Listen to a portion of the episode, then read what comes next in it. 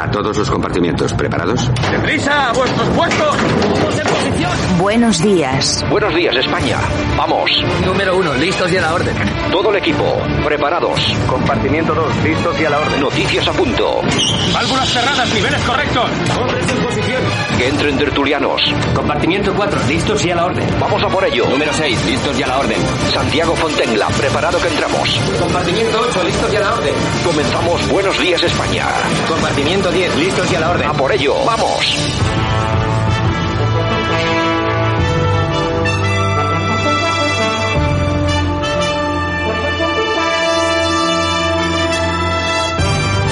Buenos días España, aquí estamos un día más, hoy es viernes, estamos a las puertas del fin de semana, 17, 12, 20, 21 y aquí estamos con toda la información de las últimas 24 horas. Un saludo súper cordial de todas las personas que hacen posible que esto funcione cada día. También en la técnica está Javier Muñoz y por supuesto este que os habla Santiago Fontella. En fin, hay muchas noticias, pero tenemos que comenzar con titulares como por ejemplo que la Comisión de Salud Pública aprueba la dosis de refuerzo contra la COVID-19 para mayores de 40 años. Las comunidades autónomas, salvo Galicia y Navarra, optan a una semana de Nochebuena por no acotar los asistentes a las cenas navideñas. Así está la cosa. Y hablando de COVID, Asensio, Rodrigo, Bale, Lunes y David de Ancelotti, nuevos casos positivos en el Real Madrid. Bueno, así están las cosas. Los 27 piden coordinarse para no dañar la libre circulación, mientras varios imponen controles unilaterales. Bueno, mercado interno, que decía que el Manuel Castells, el ministro que no aparecía, pues yo creo que ha sido el ministro que menos ha trabajado, más menos se le ha visto eh, yo, en toda la historia de la democracia en España, pues bueno, eh, Manuel Castells que deja el gobierno y Joan Subirat será el nuevo ministro de universidades. Los líderes de la UE amenazan a Rusia con duras sanciones si invade Ucrania. El BCE en macroeconomía insiste en que no subirá tipos en 2022 a pesar del giro de otros bancos centrales por la inflación. Bueno, volvemos al día de la marmota. Hoy viernes, nuevo récord del precio de la luz que se sitúa en 309,2 euros el megavatio. Por tercer día consecutivo, subidas escandalosas precisamente en un país en el que no podemos estar en absoluto contentos ni tranquilos por cómo va la economía, el trabajo, etcétera, etcétera, etcétera. Ya va subiendo, ya va subiendo la luz un 516% con el gobierno del señor Pedro Sánchez. Me parece que es una verdadera burrada. En fin, Cataluña, que anuncia una ofensiva legislativa para blindar la inmersión lingüística. Ahí están haciendo, como siempre, lo que quieren y mientras les dejen, pues bueno, allá ellos. La Fiscalía del Tribunal Supremo recibe la comisión rogatoria de Suiza relativa a la investigación del rey emérito. Almeida confirma que Calviño llamó desequilibrado a Casado y le responde que lo que está desequilibrado son las cuentas de la señora eh, Calviño. Iberdrola, que nombra consejera independiente la exministra de, de Agricultura Isabel García Tejerina y el gobierno salva por la mínima el proyecto de ley de FP con el voto en contra del PP y la abstención de Esquerra Republicana de Cataluña. Por su parte, en las islas prosigue la paralización de Cumbre Vieja, sin tremor, emisión baja de dióxido de azufre y gases esporádicos. Esto parece ser, parece indicar que esto se puede acabar eh, y todo lo que es el, el problema del, del volcán, por lo menos lo que es todo lo que está sucediendo últimamente puede acabar, aunque ahora lógicamente queda la reconstrucción y por supuesto a todas las todas las personas que han visto sus casas, sus terrenos, sus coches, absolutamente todo desaparecer, pues lógicamente habrá que buscarles una solución inmediata. Luz verde a la ley de ingreso mínimo con el único apoyo de los partidos en el gobierno, Esquerra Republicana y Bilbu. Juana Rivas, que podrá pasar la Navidad con sus hijos y dormir fuera del CIS bajo control telemático. Y atención, según eh, se comentan, unas 1.500 lenguas podrían desaparecer este siglo en todo el mundo, según revela una investigación. En fin, un montón de titulares y un montón de noticias que también vamos a repasar hoy aquí en Buenos Días España. Comenzamos, vamos con ello. Aquí te lo contamos. Buenos días España. Buenos días.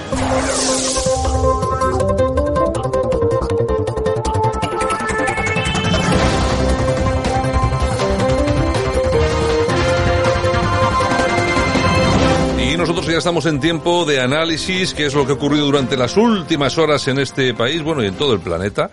Ya que estamos, si nos ponemos, pues también lo tocamos si hace falta. Lo hacemos como cada mañana, este análisis con nuestro amigo y colaborador, el profesor Sergio Fernández Riquelme. Don Sergio, ¿qué tal? Buenos días. Muy buenos días, Santiago. Bueno, ¿qué tal todo por Murcia? Imagino que bien, sigue en su sitio, ¿no? Todavía sigue su sitio. De momento. Tú espera, tú déjales un poco a esos políticos y ya verás cómo te lo cambian. Te lo dan la vuelta. En fin, eh, si te parece, vamos a empezar. Eh, bueno, noticia, bueno, noticia, notición, eh, y, bueno, y también, o pequeña noticia. Vamos a ver. Castells, el ministro de Universidades, dimite, desaparece. Yo no sé si esto es incluso mejor, ¿no? Total, para lo que hacía. Sí, dos años o más ha estado este ministro eh, cobrando y prácticamente no haciendo nada. Venía con la vitola de ser un gran sociólogo, cosa que no dudo a nivel intelectual, eh, o sí, pero en estos años que ha estado en el Ministerio de Universidades, pues prácticamente no se ha hecho nada. Se anunció una ley de universidades que quería eh, modernizarla, pero creo que ha desistido porque los poderes fácticos de la sociedad y de la universidad se lo han impedido, ¿no? Este hombre que venía desde la coalición de En Comú Podem, pues ha demostrado que en la política viene mucha gente o a no hacer nada o a hacer muy poco, ¿no? Su sustituto, Subirat, eh, que también es de la cuerda de eh, Podem y de Ana Ada Colau, pues creo que va a seguir el mismo camino, ¿no? Mucha ideología y poco trabajo. Bueno, es que no se le veía, lo único que salía en la prensa por las camisetas horteras que llevaba, poca cosa más, ¿eh? Tampoco era, tampoco era para echar cohetes. En fin, bueno, eh, vamos a ver, Cataluña, nos vamos a Barcelona, vamos a hablar de mm, algo que está muy de moda, son los festivales musicales, y lógicamente hay eh, crisis de empresas en Cataluña, en Barcelona concretamente, la Barcelona de Colau, y lógicamente también hay crisis de festivales, ni más ni menos que el Primavera Sound, que valora dejar Barcelona, atención, para irse a Madrid. Otra buena noticia y además viene de, Cataluña. Cataluña, Barcelona ha expulsado a un concierto eh, legendario ya en esas tierras que traía mucho trabajo, traía mucho dinero, traía muchos turistas y por estas políticas ideológicas, eh, a veces encubiertas con ecologismo, a veces encubiertas con inclusión, pues hacen que muchos negocios decidan irse a lugares donde haya seguridad jurídica, donde haya eh, apoyo público y donde haya ciertas libertades. El director del festival, Gaby Ruiz, pues lamentaba las trabas que ponía el ayuntamiento de Ada Colau y valoraba ni más ni menos que irse a Madrid porque dice textualmente allí hay más oportunidades. Parece que en Madrid se hacen bien las cosas para la iniciativa privada y en Barcelona y en Cataluña pues se hacen muy mal. Otra vez, mucha ideología y poco trabajo.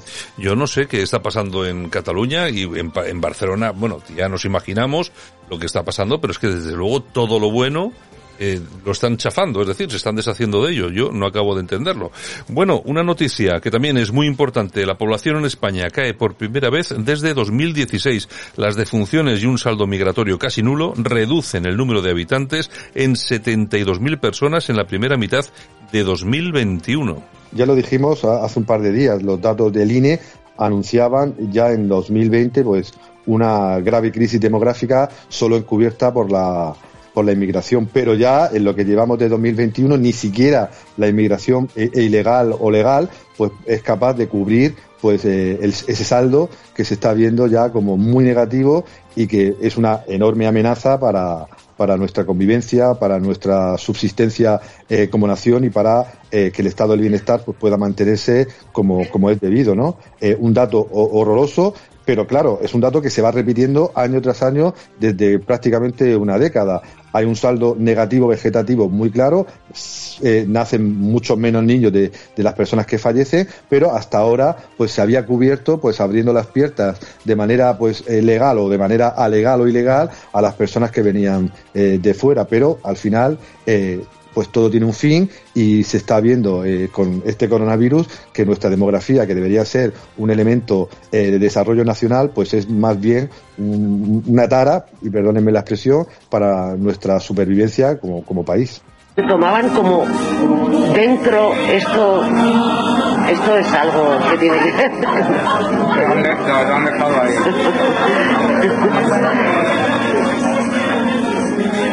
Bueno, acto que en el Congreso, en el que se criticaba a la policía, etcétera, etcétera, etcétera, y bueno, boicot, bueno, boicot, un pequeño boicocillo eh, de, con los himnos de la Guardia Civil y la Policía Nacional. Y ahora esta gente de Podemos, eh, bueno, pide sanciones para el diputado de Vox que coló los himnos de la Policía y la Guardia Civil. Sergio.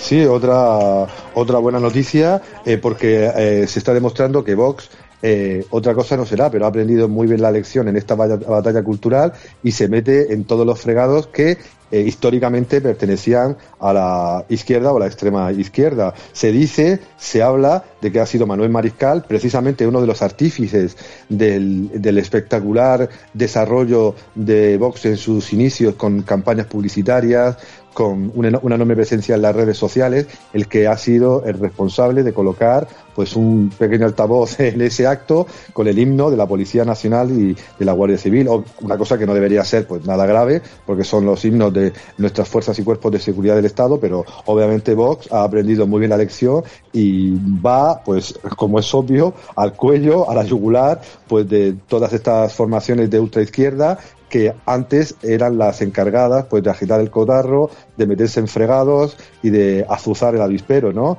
Eh, la batalla cultural pues eh, está demostrando que hay diferentes fuerzas, diferentes tendencias que utilizan pues todas sus herramientas para eh, decirlo así suavemente, pues fastidiar al contrario.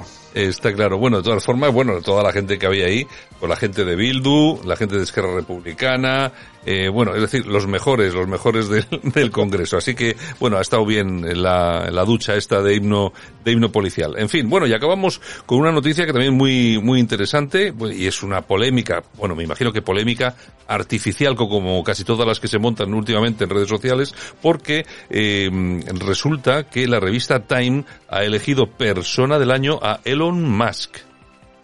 Sí, la batalla cultural llega hasta puntos insospechados, ¿no? En Estados Unidos también está llegando esa ola, o ha llegado a esa ola de la ultraizquierda, eh, que eh, cancela, censura, persigue a todo aquel pues que no sigue con su ideología o que eh, se dedica a trabajar pues de, la iniciativa privada en crear proyectos, crear negocios, crear empleos. Y ahora le ha tocado a Elon Musk, pues conocido por sus posturas conservadoras en ciertos temas, por ser un empresario de éxito eh, con sus empresas desde SpaceX hasta, hasta Tesla y que había sido nombrado como persona del año eh, en la edición 2021 de Time. Pero como suele pasar, pues eh, las hordas, eh, las hordas de internautas, de militantes digitales de esta ultraizquierda, pues eh, se ha lanzado a perseguir a este señor, a criticar a la publicación por no dar el premio a personas diversas, a personas inclusivas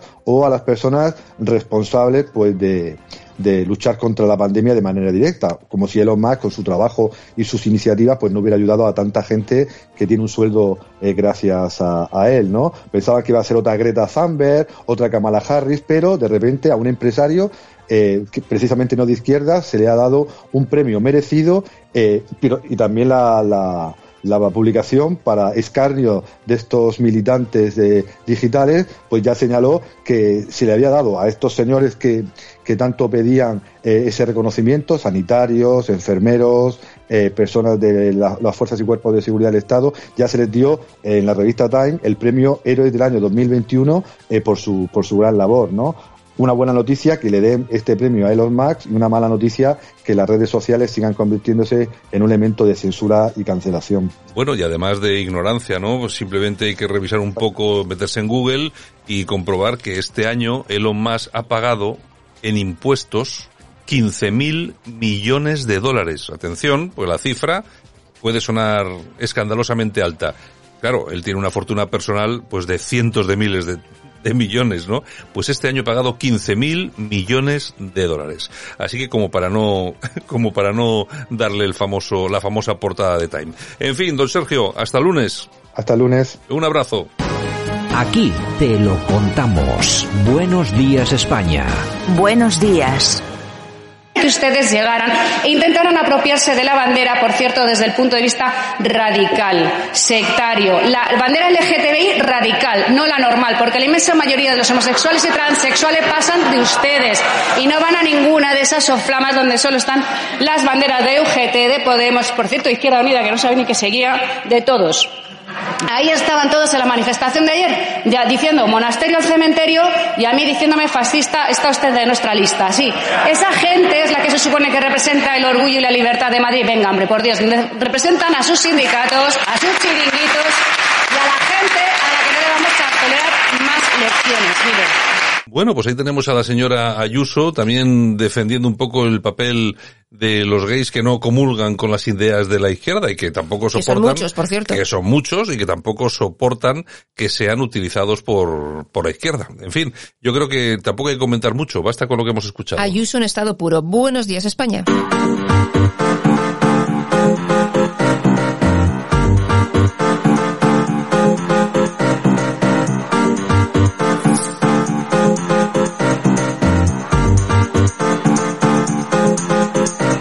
En Radio Cadena Española no nos cansamos. No nos cansamos de madrugar. No nos cansamos de contar la actualidad. No nos cansamos de decir las cosas claras. En fin, que no nos cansamos de tocar los temas más importantes. No nos cansamos. Pues aquí estamos, eh, por supuestísimo, no nos cansamos en absoluto. Tenemos aquí a Yolanda C. Hola. Que no me canso. Que no, te, que no, se, no se cansa para nada. Además hoy es... Me canso de tarugos. Hoy es viernes, o sea que ya... Eh, por, fin es viernes. Aunque te canses un poquitín, tienes dos días de descanso. Tampoco te quejes. Eso dicen. Bueno, ¿qué tenemos? Bueno, pues archivan la causa del pitufeo en, en el PP ¿Te acuerdas, no? Sí, a 13 miembros del equipo de Rita Barbera en Valencia. El tribunal no ve indicios de delito en la actuación de los ex concejales y ex asesores de Rita Barbera. Ahora. Tú fíjate cómo son estas cosas. Lo llevamos comentando desde hace mucho tiempo. Vamos a ver, lo que pasó con Rita Barbera, jamás condenada por nada y tal. El Camps también ha sido absuelto, bueno, de lo de los famosos trajes. Ahora lo del Papa y lo de la Fórmula 1 y tal. Y ahora esto del famoso pitufeo. Ocupó portadas y portadas y portadas de los medios de comunicación y resulta que al final se ha quedado en nada. En nada. Pero claro, esta gente ya se lleva el, ya se lleva la condena. Y Rita murió. Bueno, sí, está claro. Pero ya se llevan la condena, la condena de la prensa y de, y de las portadas. Es lo que hay. En fin, ¿qué vamos a hacer? Bueno, Vox exige que tres ministros expliquen los más de 700.000 euros dados en ayudas públicas al entramado empresarial de los padres del Presi, de Pedro Sánchez, exactamente a la empresa Industrias Plásticas Playboy SL. Bueno, pues play, no, es play, Playball. Playball, eso, no, no Playboy, no se te está yendo Estaba la... pensando en los negocios del suegro. Eh, bueno, que también, que también tiene, que también, Que también tiene, tiene que también tiene lo suyo, ¿no? Pues 700.000 en, en euros en ayudas aquí Bueno, de pues eso, dinero pues público. podrías como haberlo metido en el precio justo. Pues, también, también. En fin, bueno, y Google que exige a sus empleados vacunarse de COVID, porque si no serán despedidos automáticamente. Pero tal cual, Tal lo, han- cual. lo han dicho tal cual, que Sí, si sí, no sí. te vacunas eres despedido. Según lo ha anunciado la cadena CNBC.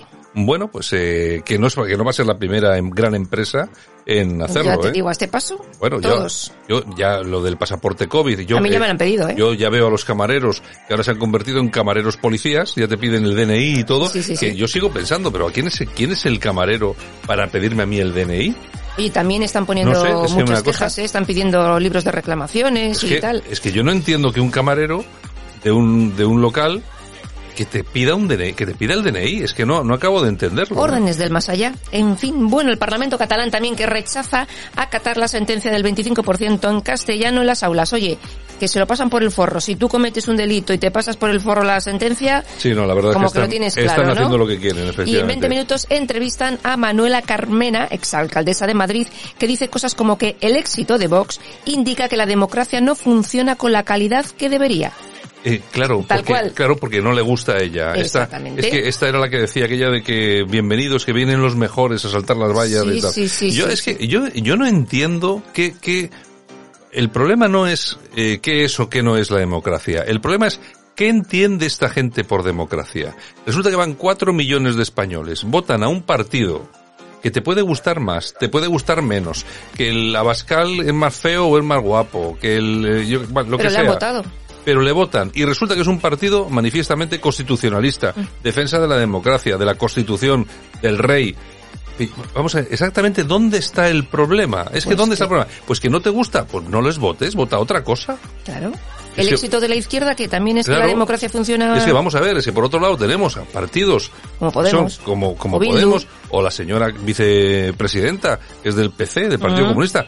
Vamos a ver que está condenado en la ONU, igual que el partido nazi, eh, por todos los asesinatos que ha cometido a lo largo de su historia. Oye, y aquí nadie le dice absolutamente nada. Nada. Es que estamos siempre en lo mismo. Doble vara de medir. Detenido un imán en Tortosa por presuntos malos tratos a sus alumnos. Es profesor de Corán y cometía presuntos castigos físicos a los menores para castigarles. Bueno, no es la primera vez tampoco que vemos vídeos eh, de cómo se educa a los jovenzuelos Ujú. en las madrasas por ahí fuera. Hombre, eh, tampoco habrá costado mucho importar la, el método de educación. Efectivo Wonder. Bueno, y el, pues, el PSOE que enchufa en la Universidad Pública de García Paje a Dina Busselham como profesora, Verdad. evidentemente. Como profesora. Como profesora. Así Es, que, es- bueno, es oye, increíble. Le, montaron, de- le montaron, le montaron el periódico digital, que salió hecho una basura que no leía nadie, ¿Y ahora? le han buscado el chollito. Eso sí, luego estos son los que se quejan de las puertas giratorias, ¿eh? Estos son los que se quejan Pero de las puertas giran. giratorias. Ellos giran como las pilas alcalinas. Y el hermano de Mónica García de Más Madrid, destituido como vocal del distrito madrileño de Moncloa Aravaca tras dos años por, Falta de rendimiento. Falta- Vamos, o que sea, era baguete. o sea, que era baguete. Era baguete. ha estado cobrando ahí el sueldo, pero Eh, vamos. ¿Por qué te han echado? Yo, mira, que tú mira que te- eh, ¿Por qué te han echado? No es que he metido la pata, no es que es que una vez se me quedó se me quedó un billete en un bolsillo. No, no, a Soy mí vago. Me, me han echado porque soy vago. es que es que desde luego, pero qué país tenemos. Y nosotros vamos con el precio justo. Hoy nos vamos a preguntar sobre cuánto nos ha costado la guía Comida rápida, barata y saludable del ministro Garzón. Pues 20.000 euros. 20.000 euretes. Comida rápida, barata y saludable. Vamos a ver, eh, de, vamos a ver de qué se trata.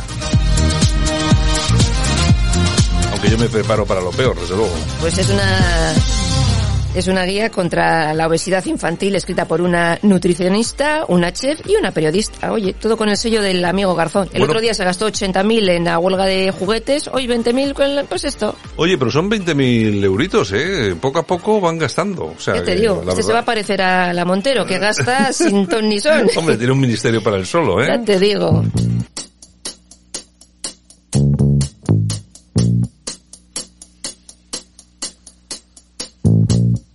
Y nosotros que ya estamos en tiempo de efemérides, en esta ocasión con The Temptations y este Papa was a Rolling Stone.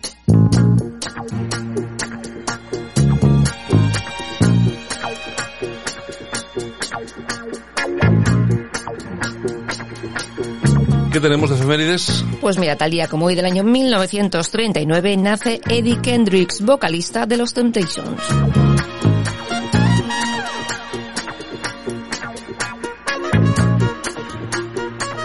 Muy buenos, ¿eh? Muy buenos, muy buenos. Buenos, buenos, buenos. También nos vamos ahora al año 1974 porque tal día como hoy de ese año nace Marilia Andrés, miembro de Ella Baila Sola. Cumple 47 años.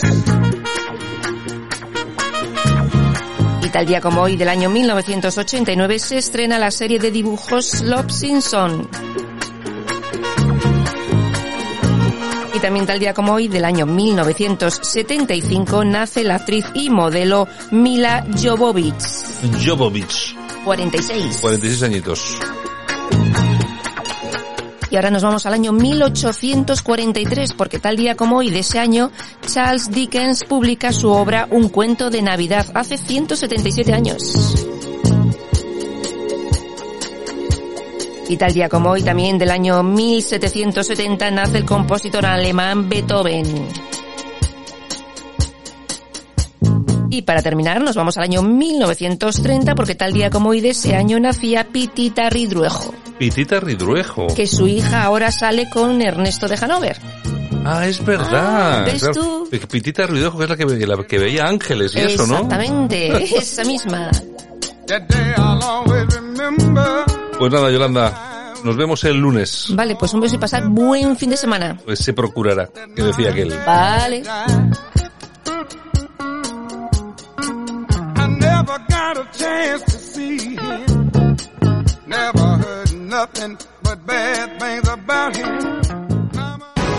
Aquí te lo contamos. Buenos días España.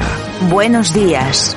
Y nosotros esta mañana que nos vamos hasta Madrid, allí tenemos a Lorena Eras, secretaria de Educación del Partido Popular de Madrid. Muy buena, muy buenas, Lorena. ¿Qué tal? Buenos días, encantada de estar con vosotros. Bueno, igualmente, hacía tiempo que no hablábamos, yo creo que desde septiembre o así que tuvimos aquí también una pequeña charla. Pues sí, en efecto, y hablando siempre de educación, lo cual es un placer.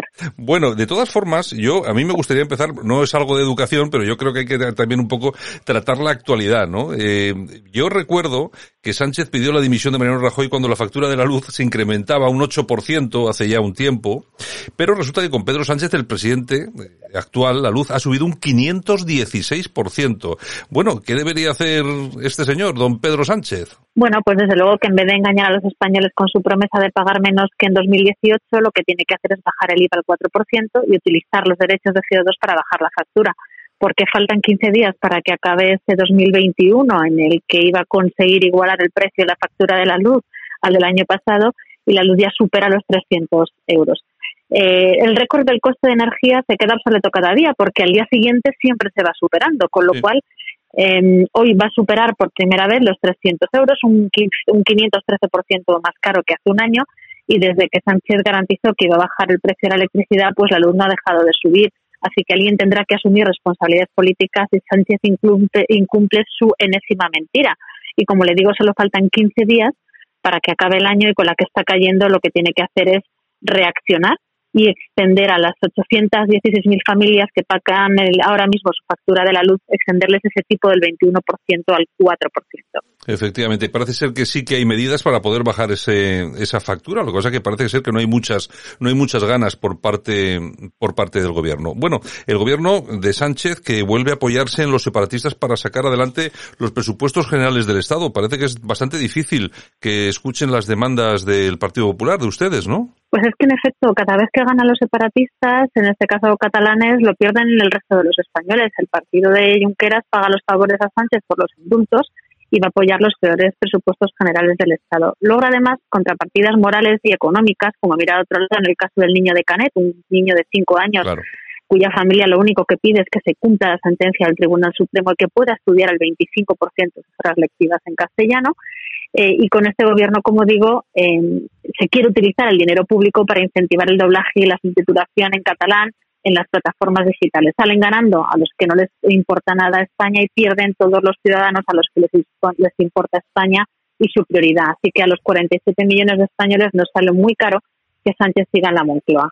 Lorena, hablando de Canet de Mar, ya han pasado 13 días y Pedro Sánchez sigue sin asumir ningún tipo de responsabilidad. Mm, vamos a ver, ¿qué más tiene que pasar en este país? Porque esto parece ciencia ficción. Pues lo único que tiene que pasar en este país es que el Partido Sanchista vuelva a ser el Partido Socialista que fue siempre. Eh, nosotros ya hemos dicho que vamos a ir a los tribunales, que denunciaremos por desobediencia a la Generalitat de Cataluña, pero que si Sánchez no le obliga a cumplir una sentencia del Tribunal Supremo para garantizar el bilingüismo, o no quiere ejercer su responsabilidad constitucional con la aplicación de un 155, para lo cual Pablo Casado ya ha dicho que le presta a los senadores del Partido Popular, eh, que es con los únicos con los que puede aprobar esta, esta 155 eh, para intervenir eh, este desmán que estamos viviendo en Cataluña, pues desde luego tiene lo que tiene que hacer es marcharse del gobierno de la nación. Si no es capaz de hacer cumplir las sentencias y de garantizar los derechos que consagra la Constitución en el artículo 27, pero también en el artículo 3 que habla del derecho y del deber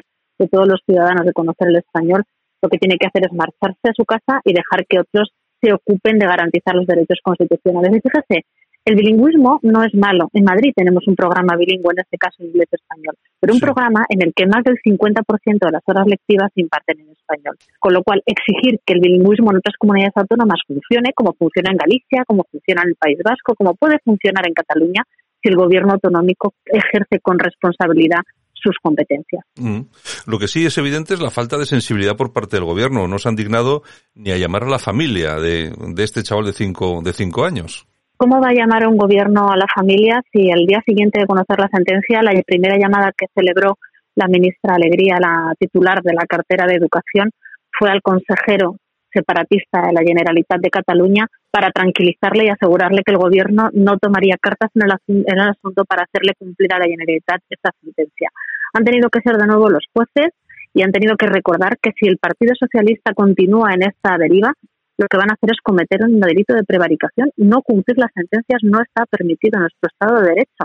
No se puede querer acatar la Constitución, como decía el presidente Pedro Sánchez la semana pasada, de P a pa, y cuando tiene que demostrarlo en la primera P, bajarse del carro de la Carta Magna. Eso no es posible en nuestro Estado de Derecho.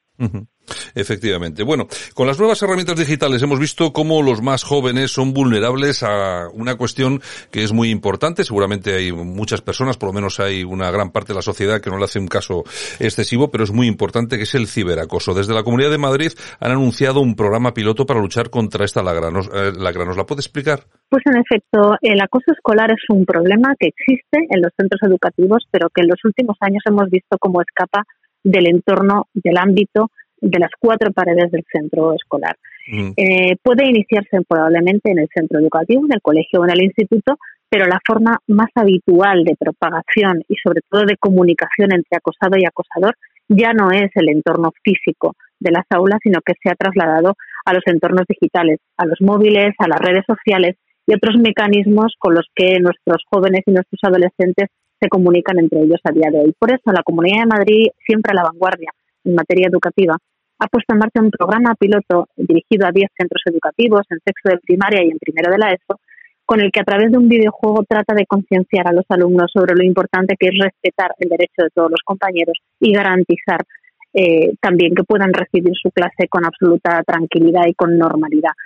También hace años se puso en marcha por parte del Gobierno regional una plataforma que se llama T Socioescuela y con la que todos los docentes de los centros públicos, concertados y privados de la Comunidad de Madrid pueden eh, someter a este test a sus alumnos y comprobar si hay alguno de ellos que sea susceptible de poder ser un alumno que sufra acoso en los centros educativos. Por eso tenemos que estar de enhorabuena y felicitar a la Consejería de Educación porque, de nuevo, como digo, se adelanta a los acontecimientos y responde a todos los casos posibles de acoso escolar, tanto los físicos, pero también los que se producen por ciberacoso. Bueno, vamos a, vamos a acabar una última pregunta que me gustaría conocer en qué punto se encuentra la ley de educación que ha planteado la Comunidad de Madrid. Pues la Comunidad de Madrid eh, inició los trámites parlamentarios aquí en la Asamblea de Madrid para que eh, pudiéramos tener una ley regional que minorara y que ejerciera de dique de contención ante la aprobación de la LOMLOE, la llamada ley CELA, una ley CELA que atacaba la libertad, la calidad, que atacaba también a los centros de educación especial y que les ponía un plazo de caducidad de 10 años y que ponía en riesgo el español como lengua vehicular en todo el Estado y como estamos viendo que está sucediendo en estos días precisamente en Cataluña.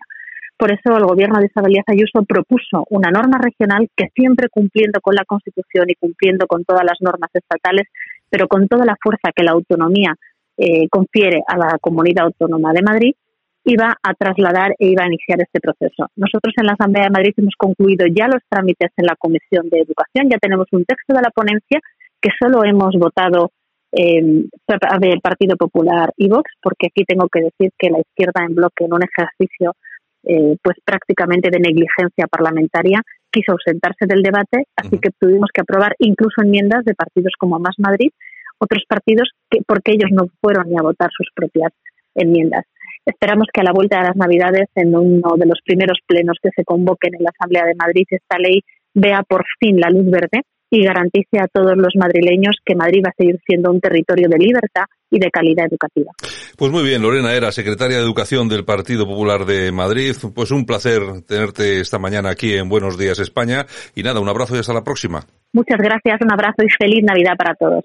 Escuchas Buenos Días España. Aquí no nos callamos. Bueno, y en esta mañana que estamos recorriendo España, y además nunca mejor dicho, nos vamos hasta Valencia. Allí tenemos a nuestra buena amiga Carmen López del Frente Obrero. ¿Qué tal, Carmen? Buenos días. Hola, buenos días, Santiago. Bueno, un placer escucharte. Además, hoy te escucho mejor que, de costumbre. No sé, habremos mejorado las, las comunicaciones. En fin, bueno, ¿qué tal? Todo bien por Valencia, ¿no? Todo bien, todo bien. Bueno, Una semana mucho tranquila que las otras. Bueno, bueno, eso me, me, parece, me parece estupendo. Bueno, me gustaría preguntarte algunas cosas, sobre todo algunas cosas que son, que están siendo noticias estos últimos días. Ya sabes lo que está ocurriendo en Cataluña con todo el tema del catalán, la persecución que se está haciendo del niño de los, eh, de cinco años, los padres. Bueno, es, eh, está montado un asunto que realmente es eh, preocupante. No sé ¿Cómo veis vosotros desde el Frente Obrero todo el, todo este conflicto con la educación en, en catalán y lo que está pasando? Carmen. Bueno, pues a mí el caso este en concreto de, del menor y todo lo que envuelve el conflicto me parece un poco eh, demencial, demencial, porque están utilizando pues un menor que al final es un menor y que pues no tiene una conciencia real de lo que está pasando y le están culpando de, de algo que, que, no es problema suyo. Y al final, pues yo creo que el tema de, la educación en catalán es algo que es un debate que surge cada cierto tiempo y en torno a la cual pues se dedican a tanto la derecha como la izquierda a tirarse balones los unos a los otros para un poco, mm, digamos que alimentar estos nacionalismos. Bueno, porque Carmen, aquí hay una cosa que está muy, que está muy clara y es que tienes razón cuando dices que el debate sale de vez en cuando. Hombre, cada vez que salen cosas como estas, lógicamente a nosotros nos preocupa mucho ver en el medio de todo este conflicto a un niño, pero lo que sí, eh, ya desde un punto de vista eh, a nivel eh, político, a mí lo que me preocupa no sé cómo lo ves tú, es que, por ejemplo, se hable de un 25% de, de clases en español. Yo no entiendo por qué tiene que ser un 25, por qué no puede ser un 50 o incluso por qué no puede ser lo que cada uno elija libremente, ¿no? Y luego el papel de los partidos políticos, que yo estoy eh, viendo que hay algunos que se ponen de perfil, hay otros que incluso llegan a intentar aprovecharse un poco de este asunto. ¿Cómo, cómo lo ves tú? Sí, yo creo que es instrumentalizar un poco el idioma e intentar forzar algo que no se puede forzar, porque al final el idioma pues se desarrolla pues conforme se desarrolla la economía, eh, conforme los pues la sociedad va estableciendo relaciones y no es algo que se pueda forzar. Aunque tú a nivel legal impongas que el castellano debe darse o impartirse en un 25%, el castellano no va a dejar de ser una lengua vehicular. O sea, es una realidad y lo podemos ver en yo soy de Valencia y aquí el valenciano también es una lengua cooficial y la gente es bilingüe. O sea, la gente habla tanto el valenciano como el castellano y ni el castellano está oprimido ni el valenciano está oprimido. Y pues por parte de, de la izquierda y de la derecha independentista también intentan dar esta visión de que el catalán es un idioma reprimido por el Estado español y que prácticamente eh, el español y el, o el castellano es una lengua fascista, cuando es obvio que no. O sea, cualquiera que viva en, un territorio donde hay una lengua cooficial sabe que no, que en las administraciones están protegidas estos idiomas, que eh, te hace falta para acceder a muchísimos puestos en la administración pública, que se imparte en los colegios entonces, son mentiras, mentiras para alimentar todas estas leyendas nacionalistas y por parte de la, de la derecha creo que también se dedican a, digamos que, que exagerarlo todo muchísimo, como si eh, quisieran destruir el castellano. Obvio que no, que el castellano no va a dejar de ser una lengua vehicular, porque es una lengua que, que se habla pues a nivel estatal y que la gente, no sé, hay flujos migratorios también en España que es, que es imposible, o sea, imposible que el castellano se deje hablar en Cataluña. Me parece que es imposible, efectivamente, como tú bien dices, que el castellano deje de utilizarse en Cataluña. Lo que pasa que lo que molesta profundamente es esta obligatoriedad, ¿no? Y sobre todo que aquellas personas que no hablen en catalán, por ejemplo, eh, tengan, sí. bueno, sea prácticamente imposible acceder a un trabajo, por ejemplo, de funcionario eh, en Cataluña. Eh, claro, lógicamente, y estamos atentando contra los derechos individuales de las personas. Eh, Carmen. Sí, bueno, yo creo que obviamente deben protegerse pues estas lenguas que son cooficiales, también porque forman parte de nuestra cultura, pero es lo que tú dices, forzar a la gente a hablarlo no, no tiene ningún sentido. Yo estoy a favor de que se impartan los colegios, de que se escriba literatura, de que se proteja también, no sé, que a nivel institucional los documentos también se escriban en, en las dos lenguas, pero de ahí a forzarlo me parece exagerado, me parece ir un poco en contra de, pues, de la evolución de la propia lengua. Me gustaría preguntarte por otro, por otro tema, eh, aparte de este de la lengua catalana, que es el, toda la polémica que ha habido en los últimos días con el tema este de los juguetes machistas, la huelga de los juguetes, el ministro Garzón, no sé, es un, es un ministro que se autodefine comunista, y no sé qué os parece a vosotros toda la forma que tiene de actuar y todo lo que ha montado con su ministerio de consumo. Pues es, a mí me parece demencial también y, y ridículo. Mira, y relacionado con, con, lo que estamos hablando antes de la educación en catalán, Es que al final son cosas que, pues, completamente superfluas y debates que se quedan en el Parlamento para retroalimentarse unos a otros y no darle importancia a los problemas reales, como cuando Rufián habla de que el 25, no sé, de que parte de del contenido de Netflix también esté en catalán, pues lo de la huelga de los juguetes, igual. Estas propuestas locas que, hace la izquierda, la izquierda del sistema en este país, y que luego cuando hay una huelga, por ejemplo, en Cádiz, una huelga real de trabajadores, pues se dedican a enviar tanquetas, se dedican a, a detenerlos como, como hemos visto hoy. Y por una parte, pues para mí llamar esto a huelga me parece que es reírse de la lucha obrera y por otra parte que el contenido de la eh, no, no lo quiero llamar ni huelga es, es absurdo el tema de de los estereotipos de los juguetes porque los niños ya juegan con lo que, los que, lo que ellos quieren. No sé, que dejen a los niños jugar con los juguetes que quieran, que me parece completamente irreal lo que están haciendo.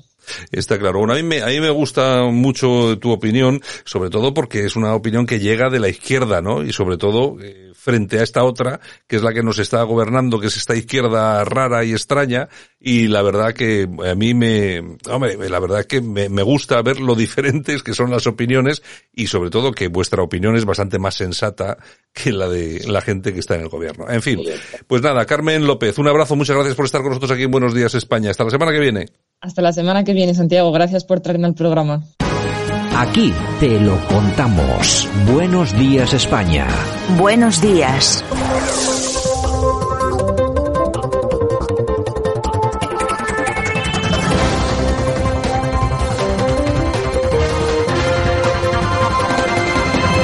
Y nosotros que estamos en tiempo de análisis internacional, vamos a ver qué es lo que está pasando por el mundo, lo vamos a analizar con nuestro buen amigo Enrique Refollo. Don Enrique, ¿qué tal? Buenos días. Muy buenos días, una semana más y ya pronto feliz Navidad para todos. Bueno, ya está a punto de ya está a punto de caer el, asuntillo. Bueno, hoy traemos algunos temas. Me gustaría empezar por por uno que me creo que es muy interesante y es que últimamente hay diversos analistas que afirman que África está reflejando el declive internacional de Estados Unidos. Dicen que es el mejor ejemplo de ese declive y de la influencia internacional de los Estados eh, Unidos. El presidente norteamericano, Joe Biden, quiere recuperar el terreno perdido en un continente afectado por el COVID por golpes de Estado, por guerras étnicas, corrupción, donde sus rivales están ganando peso día a día, ¿no, Enrique? Exactamente, y sobre todo ello se ve reflejado en la parte económica, en cómo China se ha convertido el principal socio comercial de la mayor parte de estados africanos. También Rusia aumenta su participación en, eh, en ese ámbito económico en diversos estados africanos. Incluso Turquía o Pakistán también están eh, inmersos en esta campaña de promoción económica en el continente africano, lo cual es eh, fiel reflejo de que, eh, digamos, África ha virado más hacia Oriente y se ha sacudido de las influencias de Occidente. Por otro lado, pues ahí siempre tenemos que ver el lado desde España, porque España también tiene una mirada hacia África y no olvidemos, por supuesto, que España también es eh, fronteriza, es cercana y bueno, en definitiva, ¿qué va a hacer España en todo esto? Otros países han mirado, han mirado también hacia África. Pensemos también qué es lo que puede hacer España en todo ello.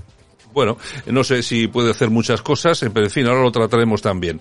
Vamos a ver, eh, se está hablando, charlotada, de la denominada Cumbre para la Democracia, que ha puesto en marcha también Biden. Sí, efectivamente, esto es eh, parte de todo ese juego eh, diplomático, mediático, demostrar que Estados Unidos está comprometida con lo que llevan diciendo ya unos 30, 40 años, que es esa promoción de la democracia en el mundo y de que bueno, Estados Unidos es el pilar fundamental de la democracia en el mundo, es el, eh, el gran faro de las libertades eh, mundiales y también es una manera, por supuesto, de etiquetar a quienes son los estados amigos y los estados enemigos. Es parte de ese juego de catalogación que no olvidemos que es esencial en, el ámbito diplomático, eh, mediático, que eh, desde Estados Unidos sobre todo les gusta jugar con las profecías autocumplidas, es decir, eh, señalar repetidamente que hay diversos estados malvados en el mundo, cualquier cosa que hagan esos estados, como ya están predefinidos como malvados, pues es algo que cumple con la profecía de que un Estado malvado está haciendo cosas de Estado malvado. ¿Qué cosa es? Cualquier cosa.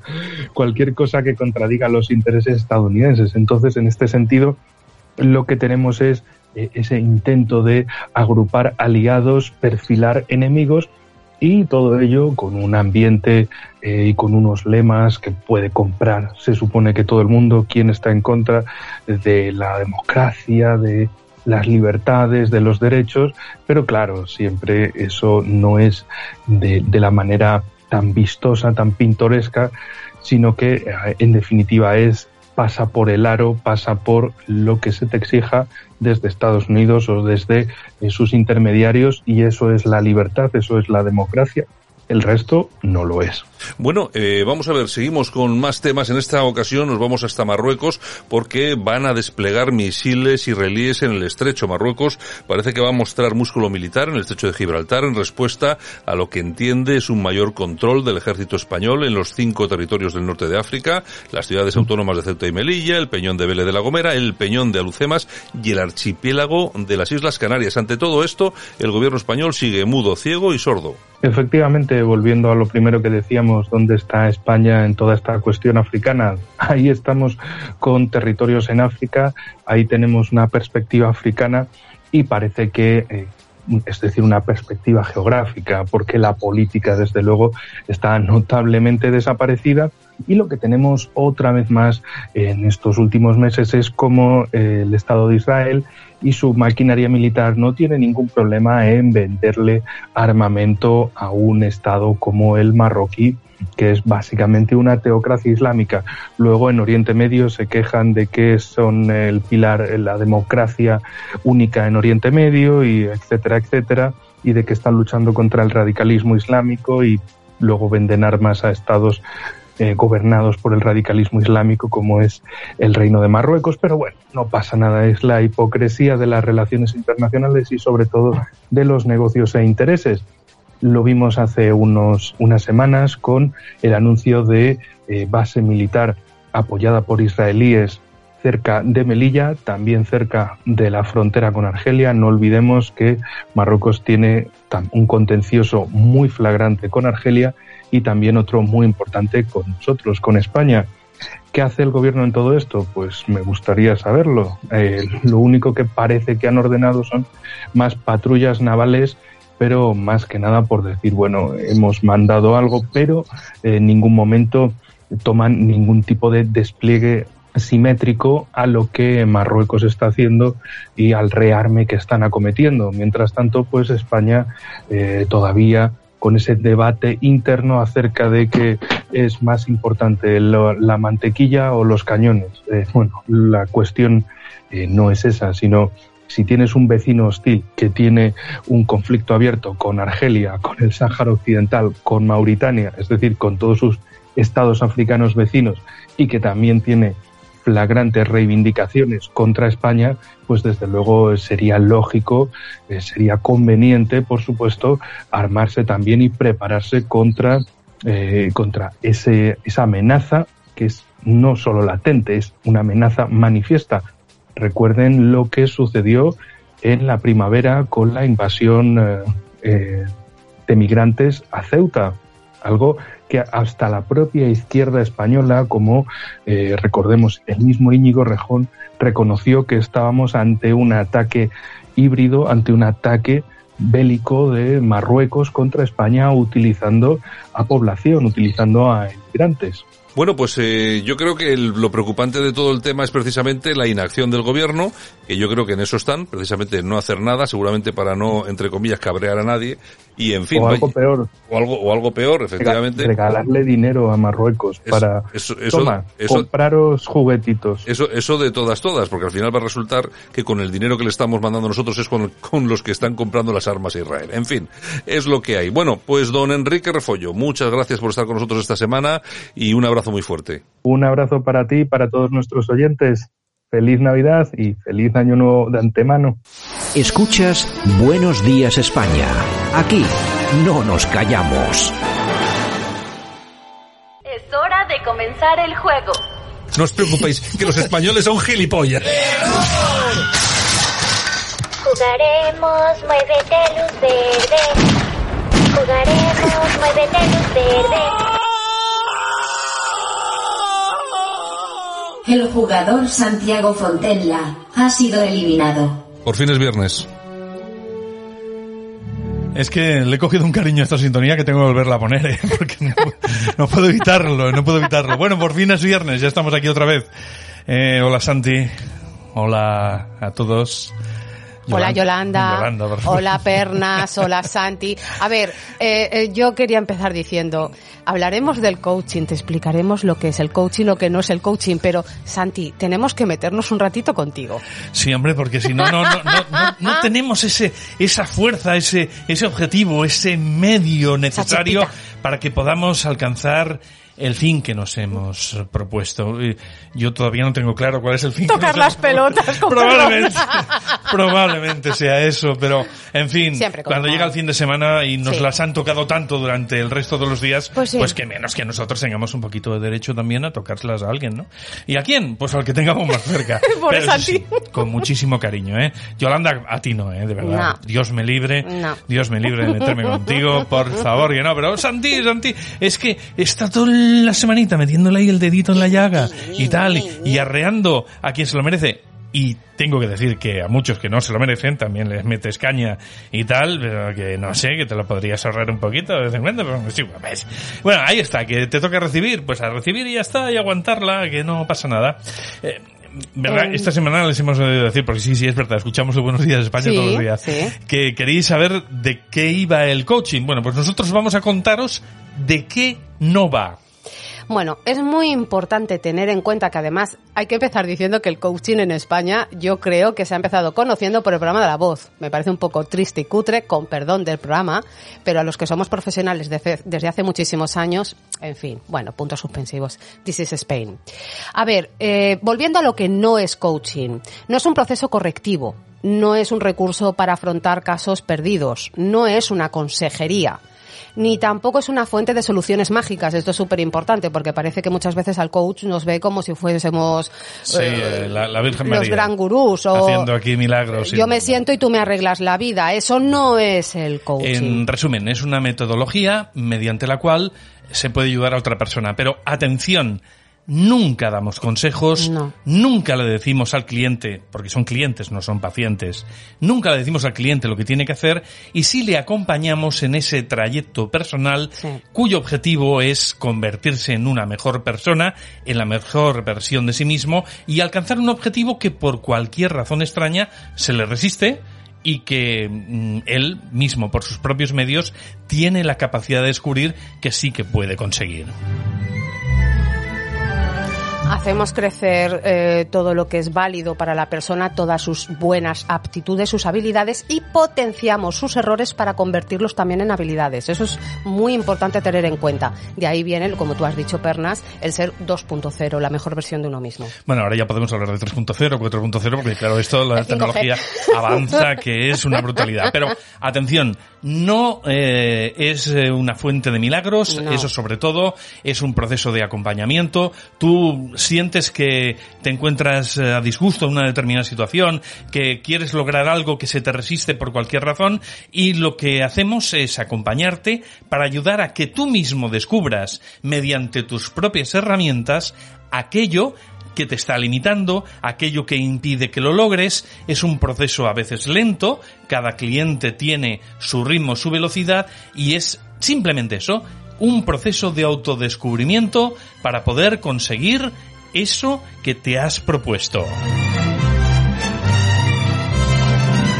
Bueno, como hoy se ha comido todo este tema, que Es que bueno, ya lo podemos desarrollar otros días, el, tema del coaching y tal, es una cosa que bueno, hace bastantes años ya que estamos metidos en ello. muchos. Eh, nosotros somos coachings colegiados y estamos dentro de la Asociación Española de Coaching, tenemos nuestro número de colegiado, etcétera, etcétera.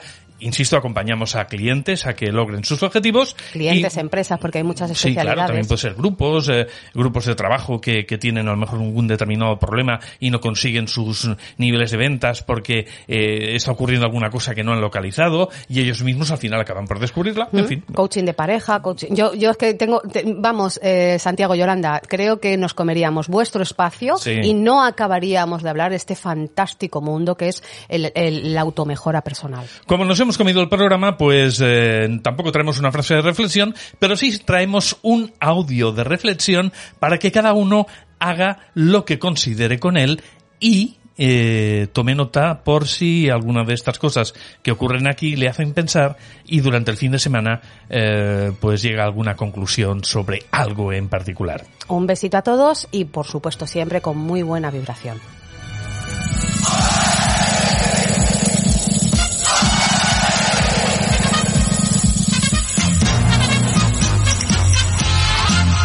España es diferente. Érase una vez un país en el que vivían una cigarra y una hormiga. La hormiga era hacendosa y trabajadora y la cigarra no. Le gustaba cantar y dormir, mientras la hormiga hacía sus labores. Pasó el tiempo, la hormiga trabajó y trabajó todo el verano, ahorró cuanto pudo y cuando llegó el invierno, la cigarra se moría de hambre y de frío, mientras la hormiga tenía de todo. Hija de puta la hormiga. La cigarra llamó a la puerta de la hormiga que le dijo, cigarrita, cigarrita, si hubieras trabajado como yo, ahora no pasarías hambre y frío. Y no le abrió la puerta. Estamos complicando mucho las cosas para los que vengan y estamos creando una sociedad que solamente vale el ganar y no es así, no debería ser eso. ¿Quién ha escrito esto? Porque esto no es así, esto no es así. La hormiga esta es una hija de la gran puta y una especuladora. Y además, aquí lo que no dice es por qué unos nacen cigarra y otros hormiga. Porque si nacen cigarra estás jodido. Y eso aquí no lo pone. ¿eh? Eso aquí no lo pone. Manda huevos. Colorín colorado, este cuento se ha acabado. Has quedado retratado.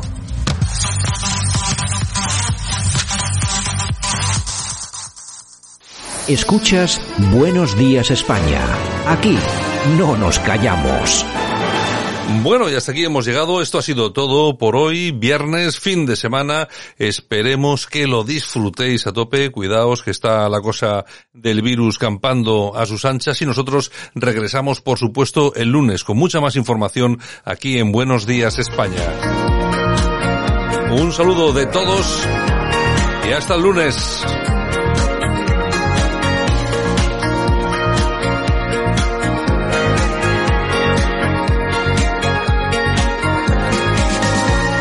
Radio Cadena.